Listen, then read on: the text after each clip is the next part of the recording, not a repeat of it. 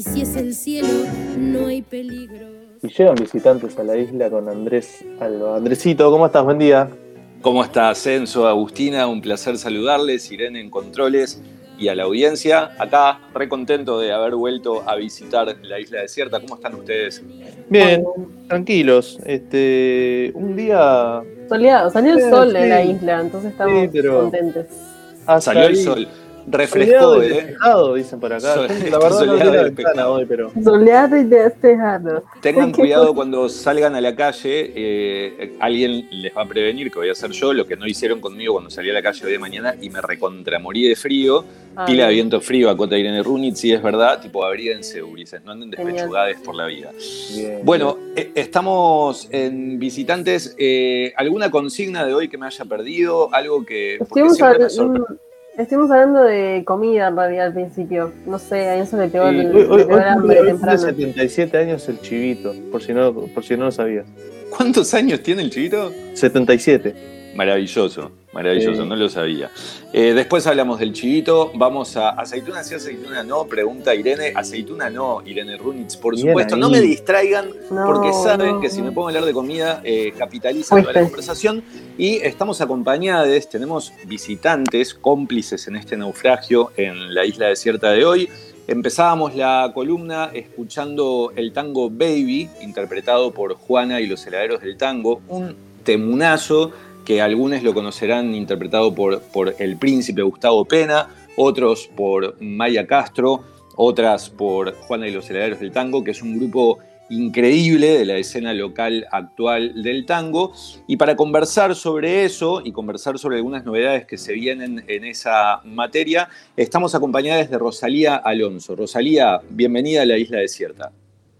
Hola, buenos días, ¿cómo andan? Buenos días, re contentes de que estés por acá. Eh, presentaba e introducía sobre la escena del tango actual, porque Rosalía es la directora de un proyecto nuevo que va a salir por Televisión Nacional de Uruguay el próximo 18 de mayo, comienza a emitirse, que es la serie documental Cambalache, una serie sobre el mundo del tango. Y como Rosalía es eh, su directora, su ideadora, no sé si esa es una palabra o un neologismo, eh, pero bueno, para conversar un poquito sobre, sobre eso y sobre el tango en la actualidad, estamos acompañados. Rosalía, eh, ¿de dónde viene tu interés por el tango? ¿Cómo llegaste vos, a, siendo una gurisa joven, a acercarte a un lenguaje que por lo general uno tenía antes asociado en el imaginario colectivo a a lugares más, más eh, anticuados o más este, antiguos que lo que son nuestras generaciones. Bueno, yo llegué al tango casi de casualidad eh, cuando era adolescente. En mi casa no se escuchaba tanto tango porque mi familia es de Rivera, entonces se escuchaba más bien música brasilera. Pero cuando estaba en quinto de liceo, este, a mí siempre me gustó mucho bailar. Entonces cuando estaba en quinto de liceo, este, me dieron ganas de aprender a bailar algo nuevo, pero que tuviera como técnica, que tuviera algo que, que me generara un desafío. Y Claro. estaba entre el flamenco y el tango.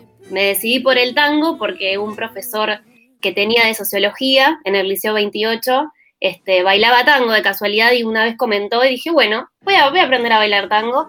Y el año que siguió empecé.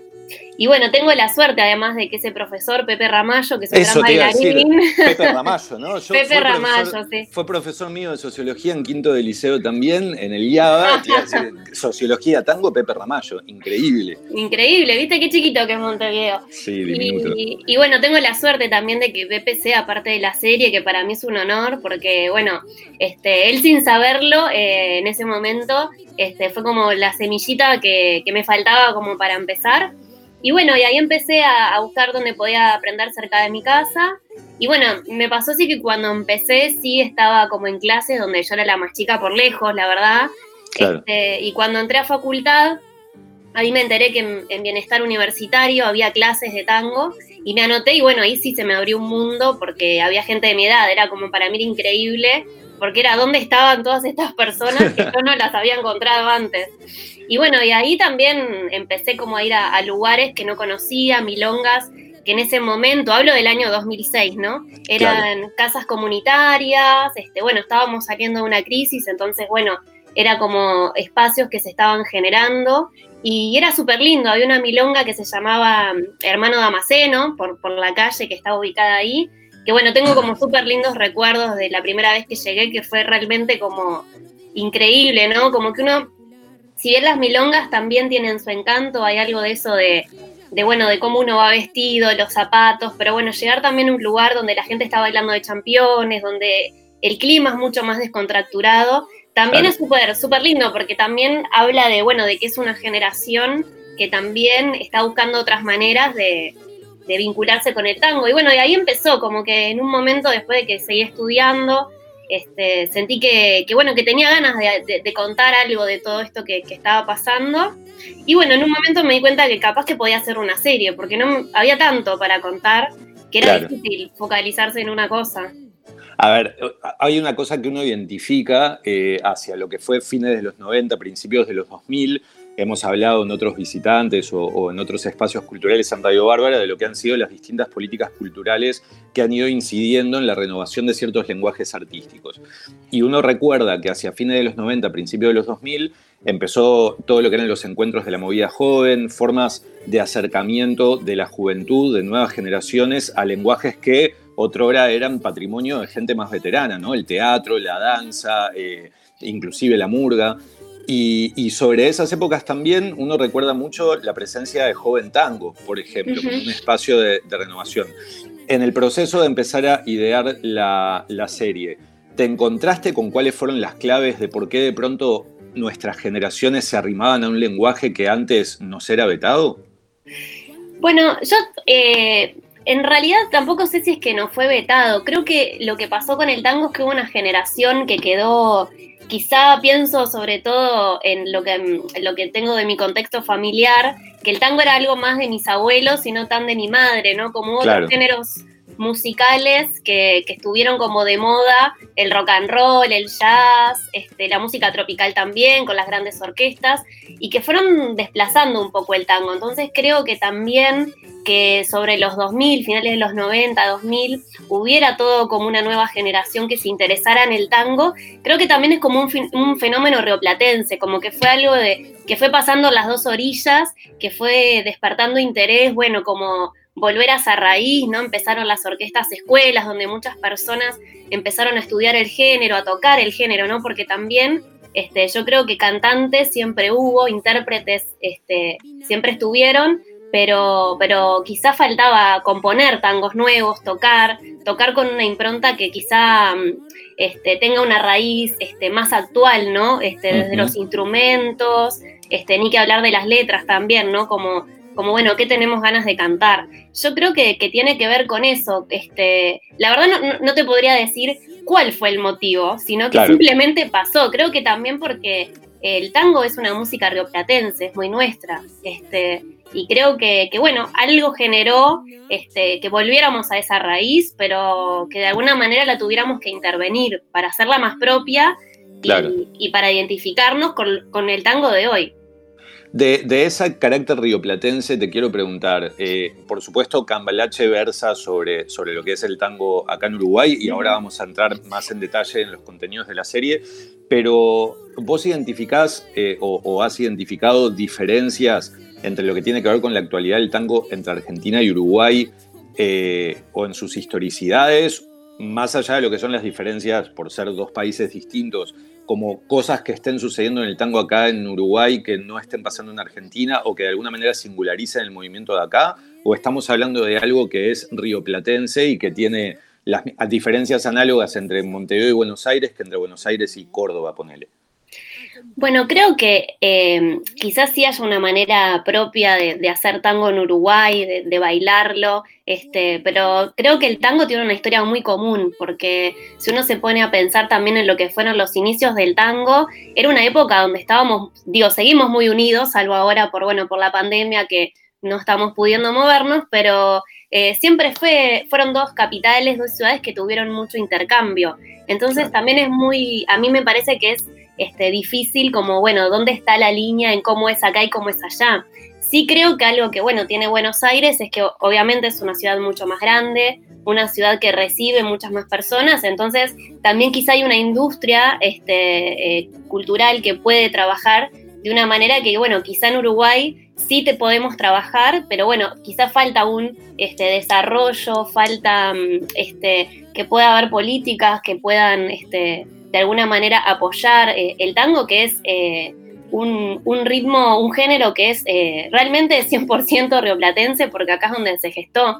Pero creo que, quizás esa es la diferencia, simplemente que Buenos Aires es una ciudad mucho más grande y que no solamente para el tango, ¿no? Para otros géneros, para otras expresiones culturales, este, hay más espacio, pero creo que en Montevideo este, hay mucha movida de tango y la verdad que muy rica, buenas composiciones, eh, lugares este, cada vez más abiertos para que no solamente la gente que es del tango pueda ir, sino pueda puedan ir personas de repente que no bailan, pero ir a escuchar y a tomar algo y poder estar escuchando un tango de fondo. Y eso es importante también, ¿no? Como sacar al tango de este circuito que solamente vamos las personas que estamos adentro del tango, sino que, que pueda empezar a captar a otro público, otras personas.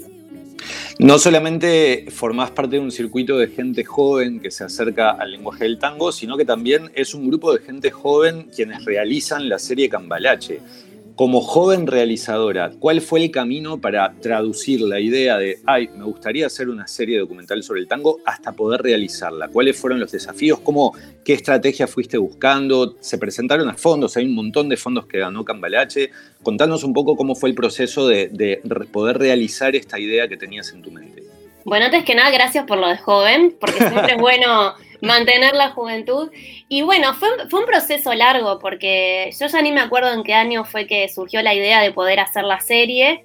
Eh, siempre estuve acompañada desde el inicio de amigos que cuando Cambalache era solamente un papel con cuatro líneas, me dijeron, vamos a hacerlo. Y la verdad que el, el quiebre fue cuando cumplí 30, que justo hice un taller donde el profesor era como muy insistente en retomar proyectos y dije, bueno, está bien, es una señal.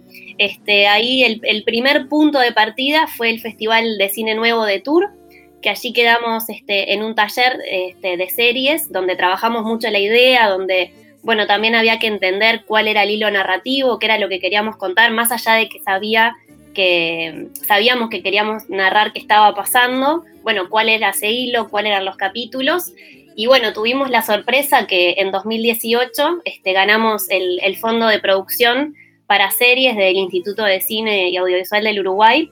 Y bueno, cuando pasó eso fue, bueno, ahora sí, ya, ya ahora sí va, esto va a ocurrir. Va a suceder, claro. Va a suceder.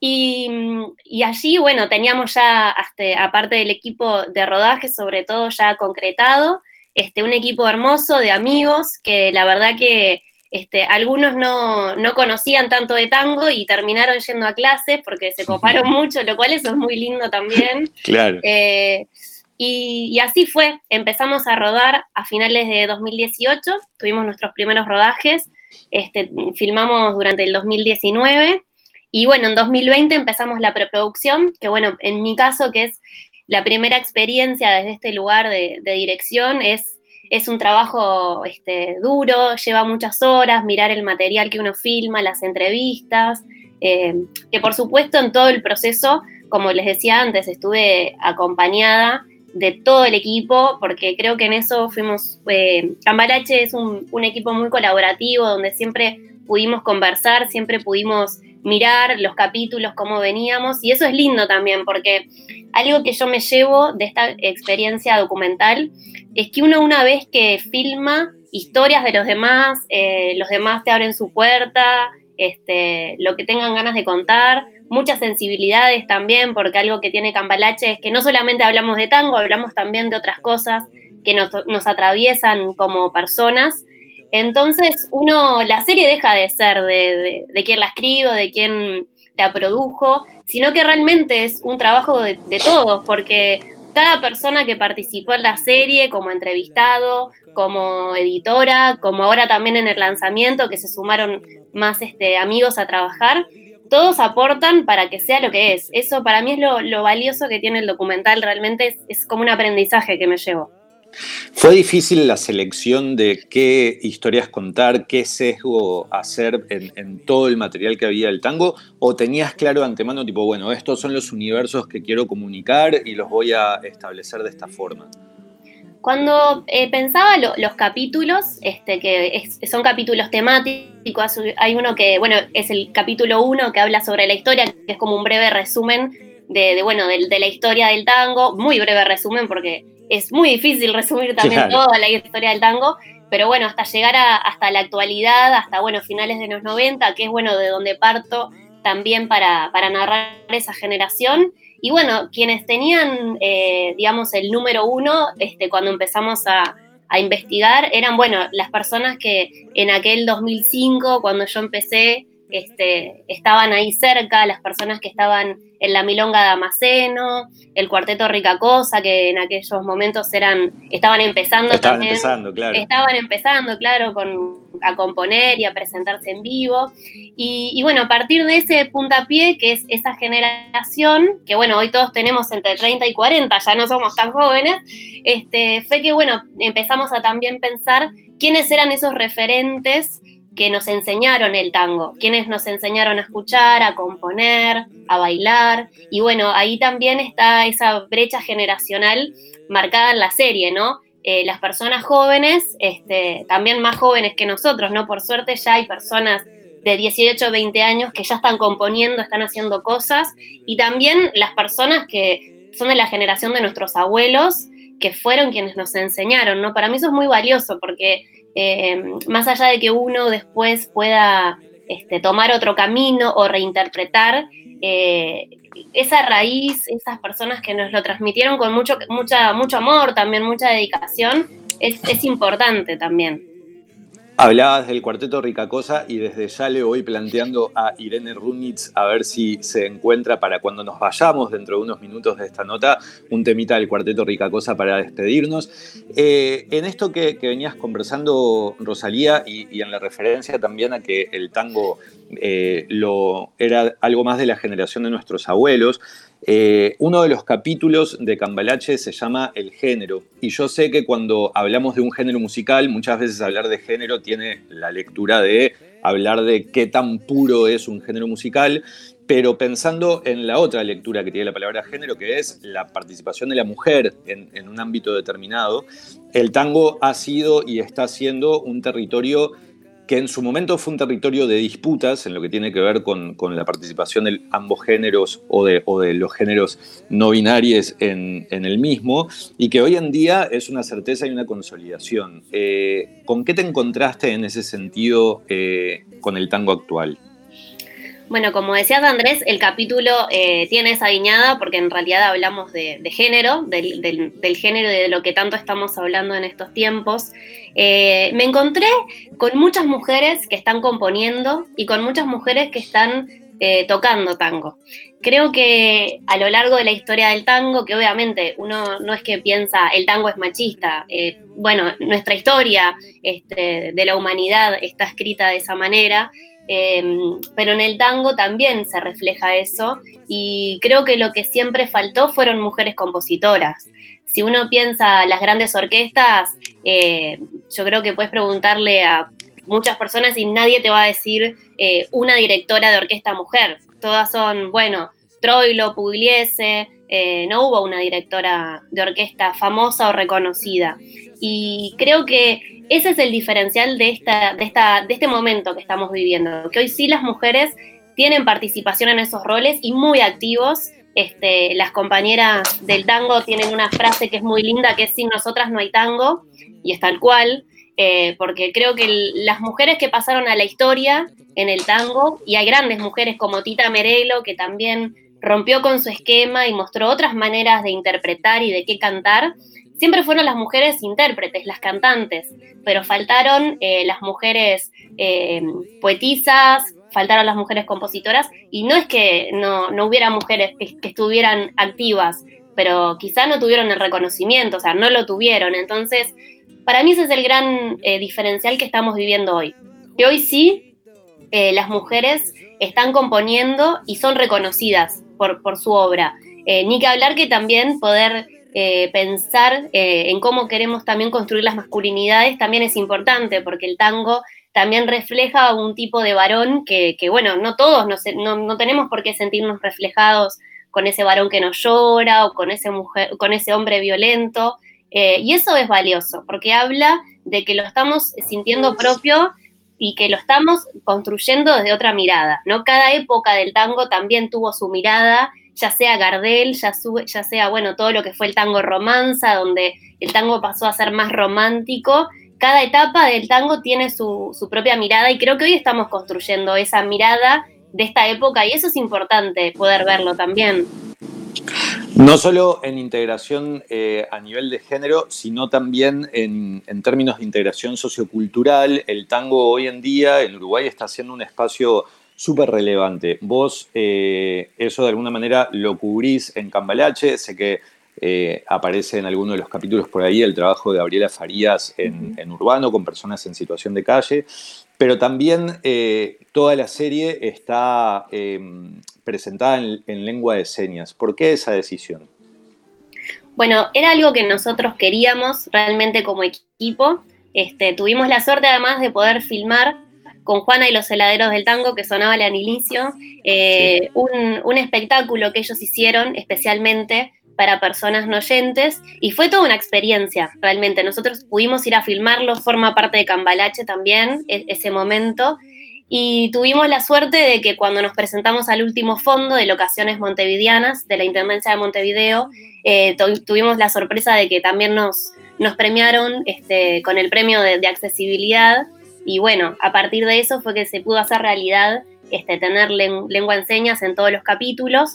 También uno de los capítulos, que bueno, ya que hablabas de, Gabriela Farías, que, que forma parte de la serie y, de todas las personas que asisten al taller de tango del espacio urbano, eh, están en el capítulo de baile y ese es el capítulo que es eh, accesible eh, con también con audiodescripción, que bueno, que esperemos que una vez que las salas abran podamos este, ir por los distintos barrios, también por otros departamentos, a mostrar ese capítulo que es, este, es 100% accesible, digamos.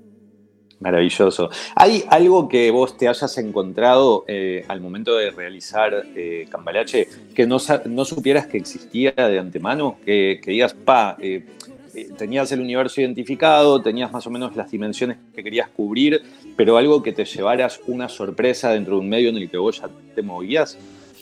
Sí, me sorprendió mucho lo organizado que está el, el mundo tanquero, la manera tan colectiva de la que están trabajando. La verdad que que me llevé una sorpresa porque si bien cuando yo empecé, que, a ver, yo siempre fui bailarina aficionada, nunca me dediqué profesionalmente, siempre fui más bien milonguera y, y de leer mucho y de escuchar en mi casa, pero si bien en aquella época de Damasceno había una manera muy colectiva de pensarlo, eh, me sorprendió que al día de hoy siga muy fuerte eso, que, que haya desde las orquestas escuelas, que, bueno, hay otro capítulo también que habla de las orquestas, que realmente hay una manera muy, muy linda de, colaborar, de formar una orquesta, de aprender, donde el aprendizaje se, se, transmite de una manera muy horizontal, que eso también está muy bueno, ¿no? Como desde las personas que ya vienen con más experiencia.